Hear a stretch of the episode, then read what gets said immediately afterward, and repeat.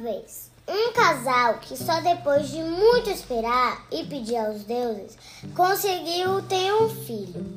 O menino nasceu com saúde e era bem bonito, mas nunca cresceu e por isso recebeu o nome de Pequetito. Quando chegou a hora de mandá-lo conhecer o mundo, seus pais lhe deram uma agulha para lhe servir de espada, uma cuia de comer arroz para ser seu barco e um par de palitos para fazer de remos.